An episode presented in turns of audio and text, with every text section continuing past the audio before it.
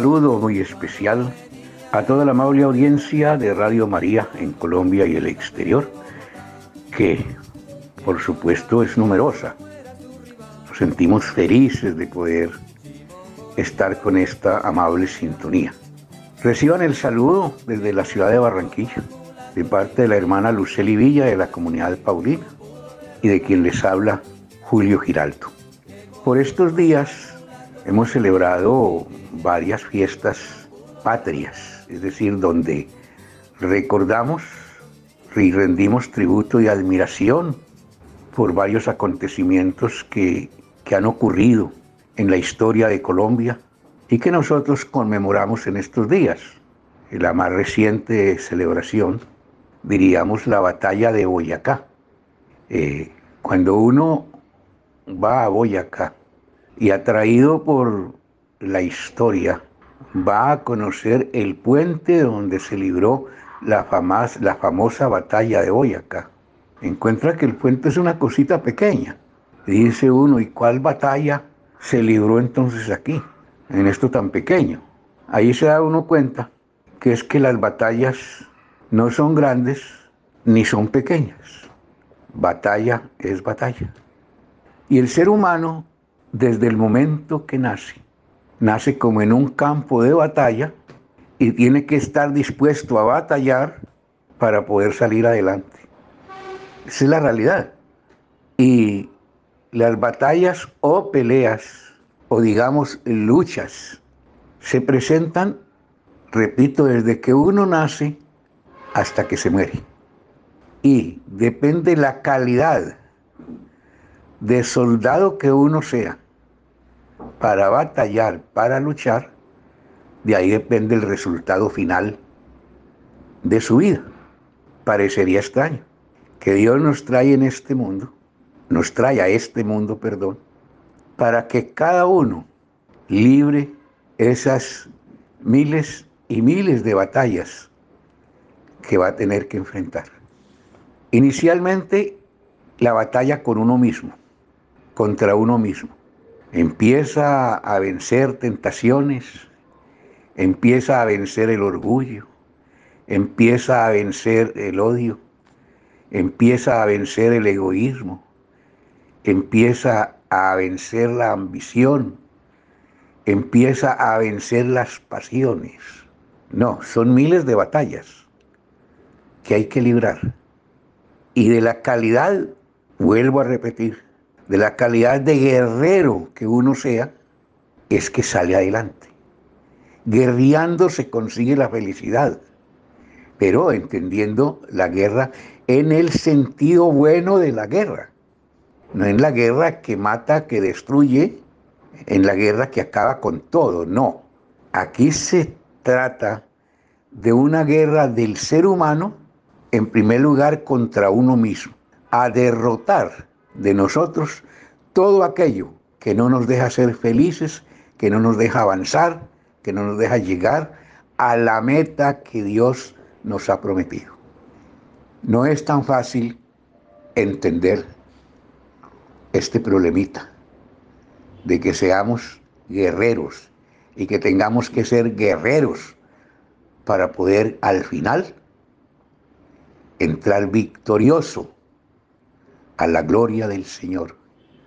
Porque solo el que batalla, solo el que es capaz de vencer al enemigo, a los obstáculos, a todo lo que se le presenta, ese es el que entra triunfante al reino de los cielos.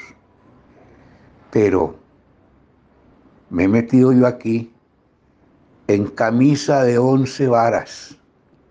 Se la voy a pasar también a la hermana Luceli Villa, que ya tiene unos invitados y tiene mucho eh, de literatura y enseñanzas que ha recogido para poder llevar esta reflexión a feliz término. Celebramos la batalla de Boyacá y llegará el día en que tenemos que celebrar nuestra propia batalla. Así, hermana, que ahí le dejo entonces el tema para Radio María.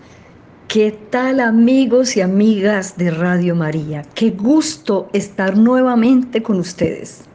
7 de agosto, donde celebramos la batalla del puente de Boyacá.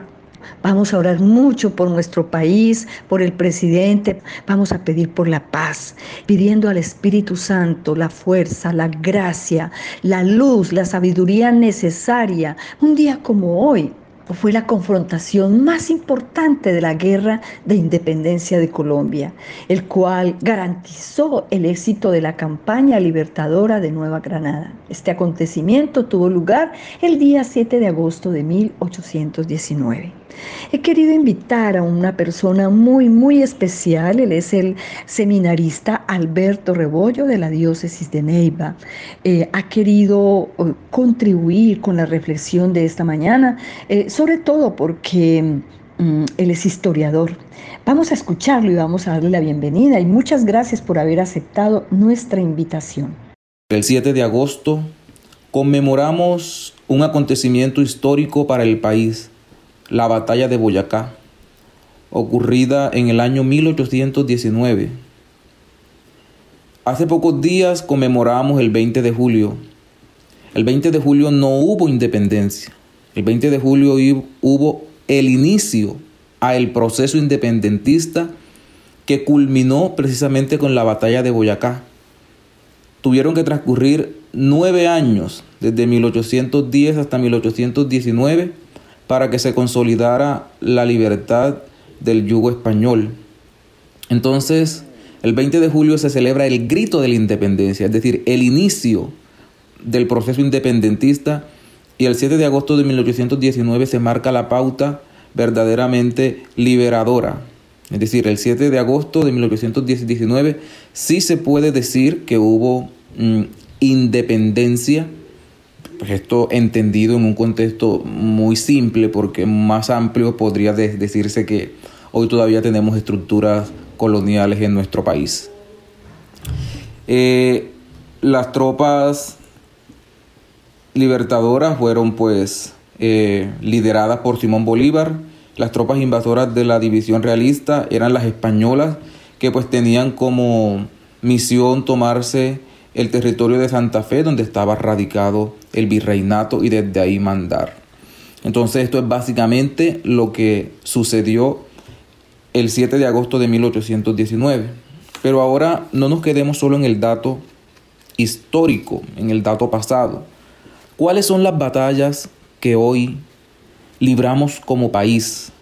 Tenemos que enunciar una primera batalla y es la batalla de la violencia, sobre todo con los líderes sociales. Esta es una batalla que el país hoy libra, porque cada día estamos en un campo de guerra, cada día la batalla por la vida se hace mm, más eh, efectiva en el, en el país al clamar paz, al clamar eh, justicia social y al clamar eh, protección de los entes de control. Una segunda batalla que libramos hoy es la batalla del narcotráfico, que se puede mm, explicitar en abandono de los pueblos, en descontrol de la misma sociedad, en descontrol de la misma población que se consume en las drogas. Es una batalla porque mata. El narcotráfico mata el país, el narcotráfico mata las estructuras sociales del país, el narcotráfico mata las estructuras em, humanas del país. Y una tercera batalla que libramos hoy como país es la falta de oportunidad y la dignificación del ser humano. Pidámosle al Señor que nos ayude a librar estas batallas y a salir victoriosos como Simón Bolívar con sus tropas eh, aquel 7 de agosto del 1819. Y como cristianos también libramos batallas. El cristiano libra cada día una batalla y el jefe de la batalla es Cristo. Nosotros somos soldados de Cristo, nos hacemos soldados de Cristo a través del sacramento de la confirmación y estamos con las armas para pelear en pro de la vida y de la dignificación del cristianismo. También podemos librar unas batallas, por ejemplo, la batalla de olvidarnos de Dios. El mundo constantemente bombardea al ser humano con el tener, con el poder, con el placer. Y esto es una tentación precisamente para que la batalla de olvidar a Dios llegue y haga estragos en nuestra vida, es decir, la batalla mate la, la dignidad del hombre y su relación con Dios. El olvidarse de Dios es caer en el pecado de la idolatría. La idolatría consiste en sustituir el papel de Dios por otro que no es Dios, por ejemplo, el dinero, el poder, el placer. Cuando el hombre centra su vida en uno de estos tres aspectos o en cualquier otro y desplaza la figura de Dios del centro de la vida, se convierte en un idólatra. Que Dios nos libre de esta batalla y que si nos las pone al frente la logremos sacar con victoria.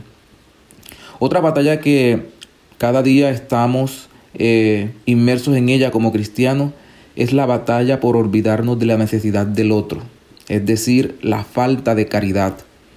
Esta también puede ser una batalla que de una u otra manera nos puede ganar, nos puede matar, porque el olvidarse del hermano es también asesinarlo, quizás no con armas, pero sí con no brindarle la dignidad que se merece por ser hijo de Dios. Que el Señor nos ayude a librar estas batallas, que Él nos ponga las armas necesarias, lo que se necesita para que estando en el campo de batalla podamos salir victoriosos y que Él nos haga repensar la historia de una manera espiritual para el desarrollo de los pueblos y la dignificación del ser humano. Muchas gracias Alberto, que el Señor lo siga bendiciendo, que este camino que ha elegido del sacerdocio el Señor le muestre cada vez más muchas luces, muchos caminos para poder apoyar y construir una, una patria diferente. Todos los días, como usted lo dijo en la reflexión, tenemos que librar batallas. Tú que estás en la casa, que nos estás escuchando, el que está en la oficina, el que está viajando, sabe perfectamente que todos los días que nos levantamos, tenemos que librar muchas batallas. ¿Qué batallas libras tú en tu casa? La de la rabia, la del rencor, la de las frustraciones, la batalla económica, la de educar a los hijos, muchas batallas de toda índole. Pero ¿qué es lo más importante? Esa actitud de fe, de optimismo, de ganas de apoyarle y ganarle a todas las batallas. Por eso también tenemos tres personas que nos van a dar testimonio de la forma como ellos desde el lugar donde desarrollan su vocación y su vida libran batallas. Tenemos primero al doctor Juan José Huitrago, él es médico cirujano. Él nos va a decir cómo en el mundo de la salud se libra muchas batallas.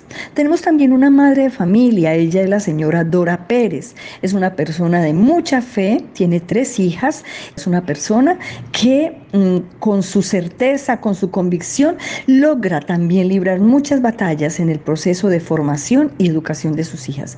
Y por último tenemos al docente Guillermo Díaz Amaris. Él es docente del área de ciencias sociales también también aquí en Barranquilla, trabaja en un colegio privado y en un colegio público. Por lo tanto, tiene muchas batallas que librar, tanto a nivel personal, a nivel de, de las instituciones, a nivel de la educación, todos los desafíos que se presentan todos los días. A ellos les agradecemos por su testimonio, por su cariño y la forma como el día a día libran batallas. En la guerra contra la enfermedad, o mejor, por la salud y por la vida, debemos enfrentar varias batallas. Considero que la primera y más importante es la batalla de carácter espiritual, luchar por los principios y los valores contra la deshumanización que vivimos en el sistema de salud. La segunda batalla es de carácter político, buscando que nuestra salud sea ética y luchando contra este sistema con un alto nivel de corrupción. La tercera batalla de carácter económico, porque seamos eficientes, eficaces y efectivos y consideremos el ser humano como sujeto. Y contra el concepto de economización de la salud, donde el ser humano se ha vuelto un objeto. La cuarta batalla de carácter social por alcanzar una medicina holística, integral, basada en la atención primaria en salud, contra una medicina desarticulada, segmentada. Y finalmente la quinta batalla en el ambiente administrativo por una alta gestión y una buena administración y desafortunadamente toca decirlo, contra la intermediación de los recursos dados por las empresas promotoras de salud. Bueno, eh, mi nombre es Dorana Pérez Fontalvo, eh, soy madre de tres bellas y hermosas hijas en diferentes etapas, em, diferentes edades. Mi hija mayor tiene 22 años, mi segunda hija tiene 16 y mi hija menor eh, tiene seis años, por lo cual eh, como madre puedo decir que el libro em, diferentes batallas día a día, valor agregado en diferentes etapas de mis hijas. Em, entonces, em, mientras una es adolescente, la otra está en etapa preescolar, eh, ya tengo una casi adulta, pues una adulta joven, y la verdad que indistintamente de las edades que tenga, eh, libro día a día batallas diferentes con ella. Em, no es fácil, son retos bastante intensos. Eh, hay días en los que siento que no puedo más, que voy a tirar la toalla, en que lloro, exploto, otros momentos en que río, celebro, juego, y todas estas cosas que vivo como madre eh, son diferentes situaciones que nos tocan enfrentar día a día, no solamente a mí, sino a muchas madres. Eh, batallas con nuestras hijas en la salud, en los estudios, eh, como también su comportamiento, la etapa, por ejemplo, con la adolescente que está atravesando, cambios de humor, cambios, cambios y cambios, ¿cierto? Y entonces mientras enfrento con ella esas situaciones, enfrento con la menor otras situaciones de acuerdo a su edad. Entonces, en el caso de, de mi hija, es una niña que tiene déficit de atención y es hiperactiva, entonces los retos son bastante complicados con los estudios, sus terapias, en fin.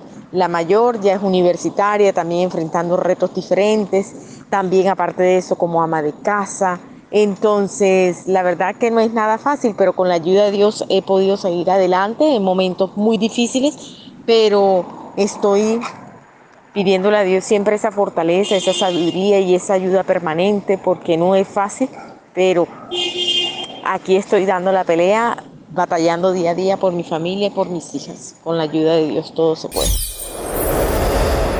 7 de agosto, día de la batalla de Boyacá, conmemoramos otro año más de nuestra independencia, batalla en la que definitivamente se logró esta última. A propósito de la batalla de Boyacá, hoy queremos hacer una breve reflexión sobre las batallas que hoy libramos en la educación. Son muchas, pero creemos que una de las más importantes batallas que estamos librando a nivel de las aulas en el proceso de formación de nuestros niños, jóvenes y adolescentes tiene que ver en primer lugar con la desintegración familiar y la ausencia de valores.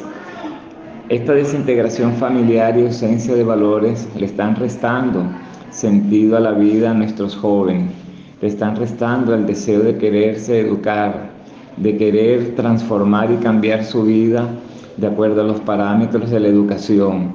Esta es una de las batallas más difíciles que hoy libramos, teniendo en cuenta que los jóvenes hoy en día, muchos de ellos se sienten solos, aislados, carentes de afectos en el hogar, lo cual dificulta enormemente el proceso educativo de nuestros niños y jóvenes. La pobreza, la falta de oportunidades, el materialismo y el consumismo hoy se constituyen también en otro factor de riesgo, en otra batalla de las que tenemos que estar librando todos los días los docentes en las aulas de clase para poder conseguir el propósito, el logro de educar a todas las generaciones nuevas de nuestro país, para que se comprometan con su vida, con su futuro, para que tengan un compromiso con la nación colombiana, un compromiso con ellos mismos hacia el futuro como ciudadanos. El uso incorrecto de las nuevas tecnologías en el aula también hoy en día se constituye en uno de los problemas que debemos afrontar todos aquellos que estamos trabajando en la formación de nuestros niños y de nuestros jóvenes. Las tecnologías, por supuesto, son importantes y muy necesarias y nos ayudan en todo momento para facilitar el proceso de la educación. Pero el uso incorrecto de ellas en el aula de clase y por fuera de ella distrae, quita la atención de los niños hacia la educación, los lleva a que estén más interesados en otras cosas que tanta tecnología tenemos, que es muy importante, las tecnologías no las podemos desechar, son una herramienta fundamental para apoyarnos en ellas y poder sacar adelante nuestros procesos, solo que el uso inadecuado de ellas, por supuesto, nos quita la atención y hace de que el proceso educativo vaya perdiendo el horizonte. Todas estas situaciones que hoy libramos, que son batallas, entre otras tantas que podemos encontrar pues simple y llanamente las podríamos nosotros librar si vamos de la mano de Dios, de la mano del Señor Jesús, poniendo todos los días nuestro quehacer pedagógicos en las manos del Divino Maestro, reencontrarnos con Él, con sus enseñanzas, que los jóvenes se reencuentren nuevamente también con esas enseñanzas de Jesús de Nazaret, sería de alguna manera una de las fórmulas en las que podremos vencer precisamente todas estas dificultades que hoy enfrentamos.